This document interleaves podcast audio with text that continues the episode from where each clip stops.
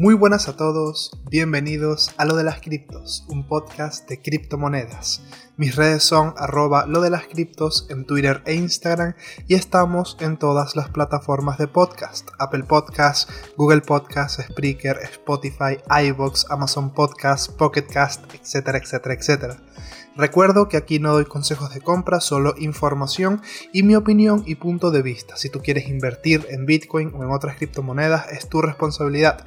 Lee, estudia e infórmate primero. Somos responsables de nuestras decisiones e inversiones. No te dejes comer la cabeza por nadie en este mercado, ni por mí, ni por el youtuber de 400.000 seguidores que te dice nos vamos a la luna con Solana cuando está en 200. Fíate más del que te recomienda Solana cuando está corrigiendo y está por los 20 Por supuesto, sin que nada de eso sean asesorías de compra. Eh, vamos con el resumen semanal. Han sucedido muchas cosas esta última semana. De, entre ellas, eh, por lo menos yo personalmente estar de reposo. Pido disculpas por eso no he podido subir ningún capítulo ni nada. Tengo una pequeña hernia que me está molestando muchísimo y cuando estoy sentado es horrible, entonces por eso he, pausado tanto el tema de hacer episodios y demás, pero no quiere decir que haya abandonado el proyecto y mucho menos, muchísimo menos en los momentos que estamos viviendo actualmente. Me parece una, una locura perderse lo que queda de año en el mundo cripto y lo que se viene para, para 2022. Vamos con el resumen semanal. Eh, de primero, eh, de primero quiero traer a una, una amada por muchos y odiada por otros tantos. Shiba Inu eh, no deja de romper máximo tras máximo y le arrebata el puesto a Dogecoin como la meme coin, la meme coin con más market cap, con más capitalización de mercado, posicionándose así en el puesto número 9 según CoinMarketCap. Eh, Actualmente, en el momento que, estoy grabando esto, el 31 de octubre del 2021, feliz día de Halloween por cierto, posee una capitalización de mercado de 35 mil millones de dólares. Es una locura, muchísima gente eh, que ha invertido en, en, Shiba ha hecho muchísimo dinero y pues por supuesto yo me alegro por los que lo hicieron. Ahora, en estos momentos que está corrigiendo. Es un buen momento para invertir. Sinceramente, el momento para entrar en Shiba era hace dos meses cuando nadie le estaba prestando atención y estaba hundido en el subsuelo. Ahora, con esa cantidad de capitalización de mercado y los niveles en los que están, no sé si valga la pena el riesgo-beneficio y más cuando tienes otra ingente cantidad de proyectos y criptomonedas que todavía no ha llegado su momento, pero sin duda llegará. Así como le está llegando a muchos otros. Cuidado, que Shiba no es la única que ha subido. Y a ver, eh, esto no me lo ha preguntado nadie, pero igualmente lo digo, no hay forma de que Shiba Inu vaya a llegar a un dólar. Tiene cuatro ceros por delante y una capitalización de mercado de 35 mil millones. ¿Puede llegar? 99% seguro de que no. Mientras tú que estás escuchando este, este, este video estés vivo, por supuesto. A lo mejor en 100 años el nivel, de, el, nivel, el nivel de hiperinflación ha sido tan descomunal que una sola persona puede hacer llegar a Shiba esa capitalización de mercado. Pero eh, no creo que sea posible por lo menos en el corto, medio, largo plazo. Lo que sí creo que es posible es acumular este tipo de proyectos y monedas meme cuando nadie se acuerda de ellos y cuando parece que van a morir. Eh, porque aunque muchos expertos no quieren aceptarlo, las meme, coins, las se están convirtiendo en cultura pop porque es el, si no es el primero, es uno de los primeros acercamientos al mundo cripto con el medio mainstream. Mientras haya una persona con muchos miles de, seguidores que diga, eh, ¿os acordáis de, de Shiba? ¿Ah? Seguramente Shiba seguirá pegando pumps. Y más si tienen, no sé, alguna especie de proyecto detrás. No sé qué tan sólido sea el proyecto que tiene Shiba Inu detrás. La verdad tampoco me voy a molestar mucho en investigar. Pero algo leí acerca de Ethereum, algo así, ¿no? El Shiba, el, Shiba Swap y, y los Shiboshis, los NFTs. Ojo, esto sí, a ver, esto no es una recomendación de compra, ni muchísimo menos. De hecho, siento que gastarse 5 mil, 6 mil, 10 mil dólares en, una imagen me sigue pareciendo bastante, obviamente, pues excelente y cada quien le da el valor que quiera a esos, NFTs. Mercado, oferta y demanda. Si hay demanda, si hay ofertas porque hay demanda, así de sencillo. El mercado estipula el precio y los, y los, y los floor price, los, los precios de suelo. Pero mm, los Shiboshis, por ejemplo, los NFTs que son de la red de Shiba, Inu, yo creo que unos Shiboshis de aquí a 20 años no serían una mala inversión teniendo en cuenta que Shiba Inu actualmente es parte de la cultura pop, o sea, se está incluyendo demasiado. Tengamos en cuenta que el primer acercamiento al mundo cripto por parte del medio mainstream son las meme coins, fue Dogecoin, este Shiba Inu, todo este tipo de cosas, entonces un NFT que es una pieza de arte o una pieza de arte digital que represente esa época en la que las meme coins eran aquello tan, tan grande e increíble, pues la verdad es que siento que puede tener cierto valor sentimental de aquí a 20 años si pues todo esto sigue como va, sigue el camino en el que va. Creo que los Shiboshis no serían una mala inversión dentro de todo el tema de los NFTs, por supuesto que yo para NFT siempre te voy a decir que te vayas a los NFTs de la querida y hermosa plataforma de Vivi, mi, plataforma favorita. Y es que esta semana traigo una noticia específicamente de Vivi. Ah, hay muchas noticias de Comi, de Omi, están haciendo demasiadas cosas, se vienen demasiadas cosas en camino, están, han anunciado muchísimas más cosas, entre ellas anuncian una colaboración con Disney con Disney para celebrar el primer aniversario de Disney Plus. Esto es algo muy épico. Ya no solo como usuario y coleccionista de NFTs de la app de Vivi, sino para todos los inversores de OMI. OMI, a ver, OMI sigue siendo un token sin utilidad, movido por el sentimiento del mercado y por la especulación de lo que puede llegar a ser. Tiene mucho potencial, eso sí, pero ahora solo se mueve por los fundamentales. Ahora, ¿Qué fundamental más fuerte para una compañía que comercia NFTs con licencias premium que una colaboración directa con Disney para conmemorar el primer aniversario de la plataforma de streaming Disney Plus? No hay muchos datos de, de, los drops ni de qué tipo de coleccionables serán, pero sí que sabemos que el 12 de noviembre es la fecha y que esto se va a poner bastante interesante. Sin duda todo el tema de que Disney entre a colaborar directamente con Vivi eh, es, una locura pensar.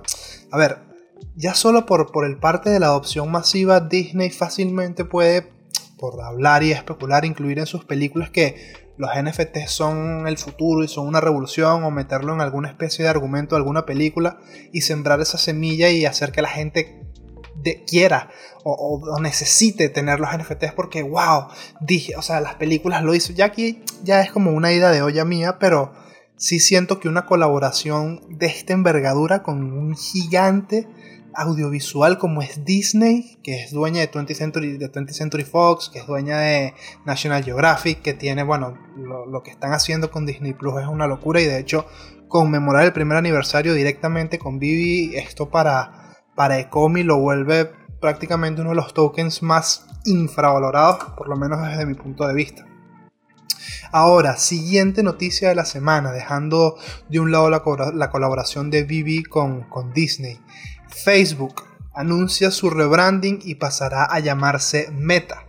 La compañía cambió su nombre corporativo como parte de un proceso de renovación de imagen reiteraron que mantienen el nombre de sus plataformas individuales como Instagram, WhatsApp y Facebook. Es decir, la aplicación de Facebook, la red social de Facebook se seguirá llamando Facebook, pero lo que es Facebook Inc., lo que es la corporación de Facebook, va a dejar de llamarse Facebook y se va a empezar a llamar Meta. Eh, la compañía prevé la contratación de al menos 10.000 trabajadores de la Unión Europea para trabajar en este nuevo metaverso, que tiene como uno de sus principales objetivos llevar la realidad virtual a todos los ámbitos de las redes sociales. De acuerdo con estimaciones expuestas por Zuckerberg, el metaverso llegará a cerca de mil millones de personas en todo el mundo y espera que ayude a generar otros cientos de puestos de trabajo. Zuckerberg afirmó también que aunque reconozcan a Facebook solo como la plataforma de redes sociales, en el ADN de Facebook son una empresa que construye la tecnología para conectar a la gente, siendo esa la definición de metaverso en la que está basada este nuevo nombre de la compañía. En sus propias palabras, el metaverso se sentirá como un híbrido de las actuales experiencias sociales en línea, a veces ampliadas en tres dimensiones o proyectadas en el mundo físico. Permitirá compartir experiencias inmersivas. Eh, esta es la movida de Facebook hacia la era de la digitalización y prácticamente hacia el mundo de Facebook. Facebook es muy bullish con el tema cripto, intentaron sacar su propia criptomoneda en su momento, la, la, de Libra, si no me equivoco.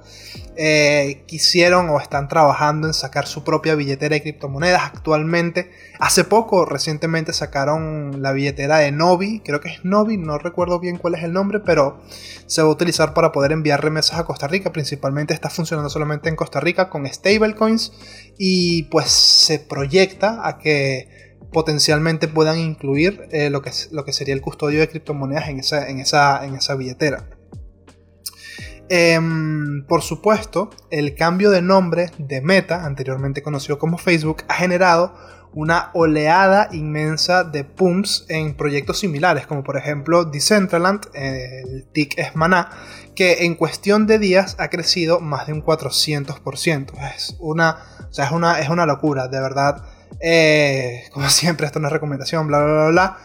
Eh, busquen proyectos eh, de gaming, NFT gaming, proyectos de metaverso, Sandbox, Engine Coin, este, bueno, Decentraland, aunque Decentraland ya está, ya Decentraland despegó, ya Decentraland, despegó y va camino de la luna, de, la luna, va camino de la luna.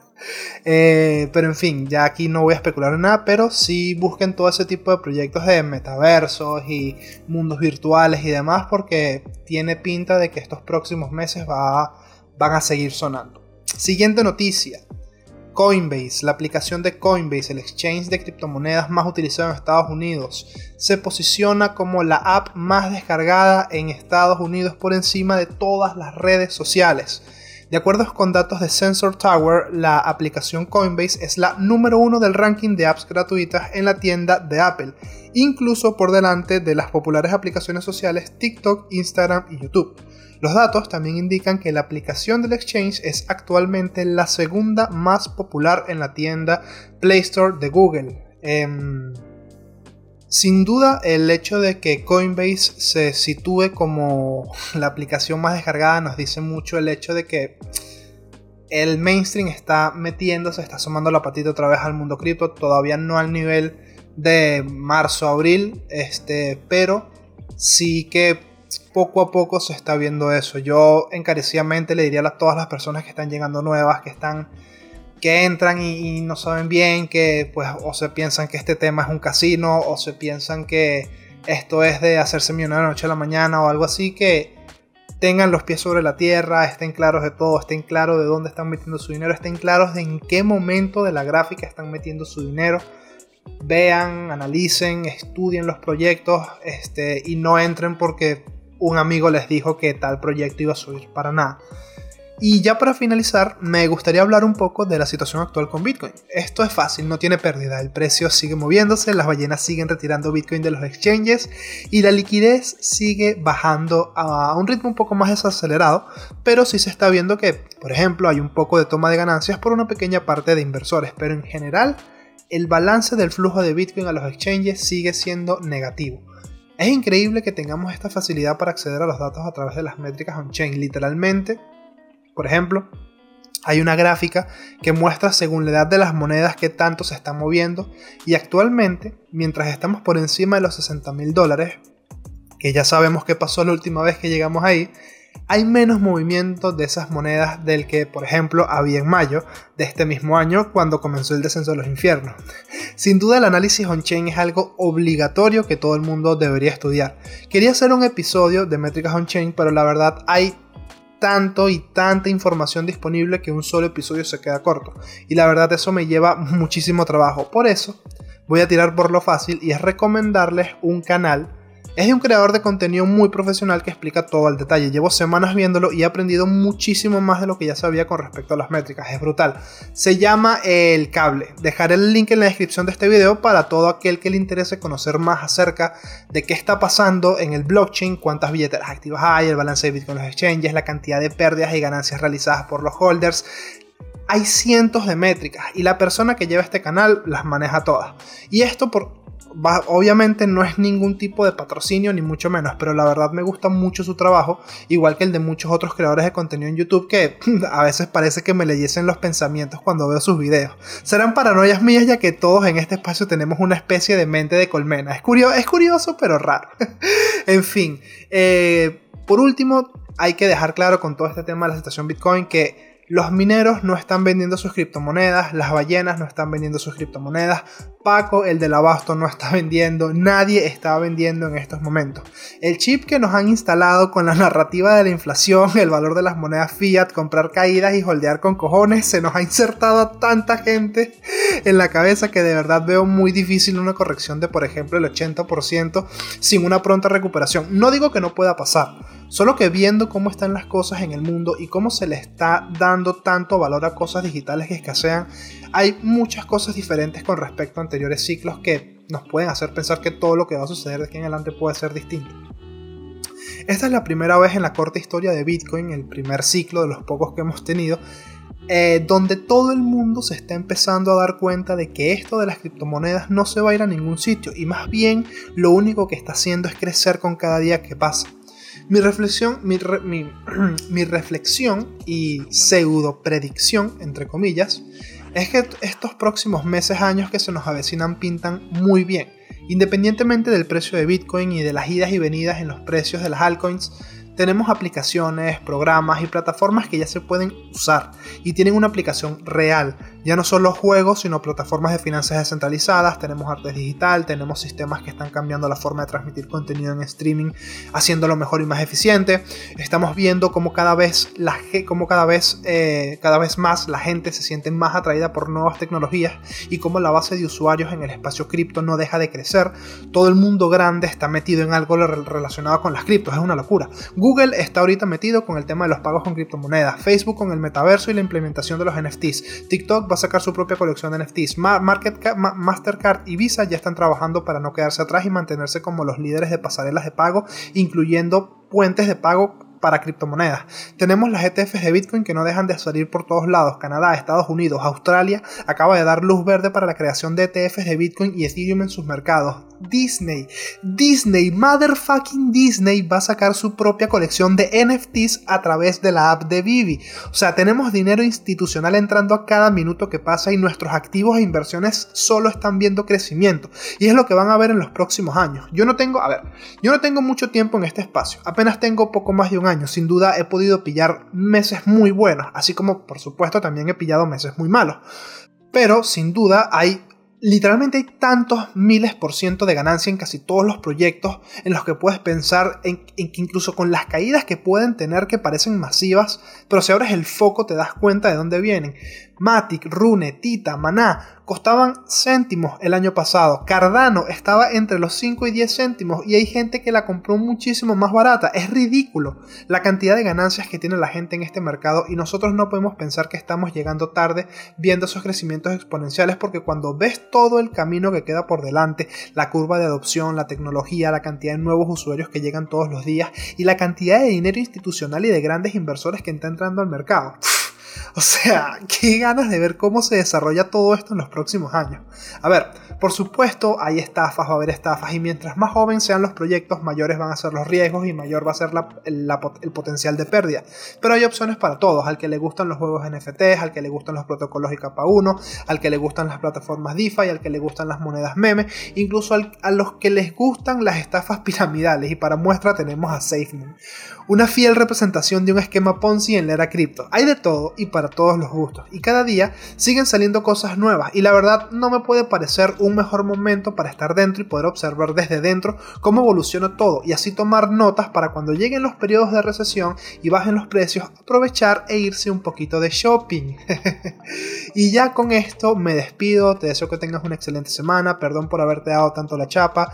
Perdón por haber metido tantas cosas de opinión en el resumen semanal. Pero bueno, qué coño. Al final es mi podcast y si no te gusta pues lo puedes quitar y si te gusta, bueno, espero que lo hayas disfrutado y nos vemos en el próximo episodio. No sé si será la semana que viene, no sé si serán dos semanas, pero que sepas que voy a seguir estando aquí. Me puedes seguir en mis redes sociales, arroba lo de las criptos con Y, aunque no esté muy activo, siempre estoy retuiteando y dándole cosas a like de, de proyectos que me gustan y cosas que veo, así que estoy bastante activo por ahí.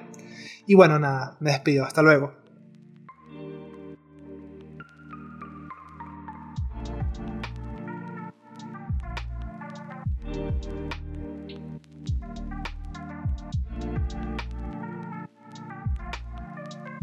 you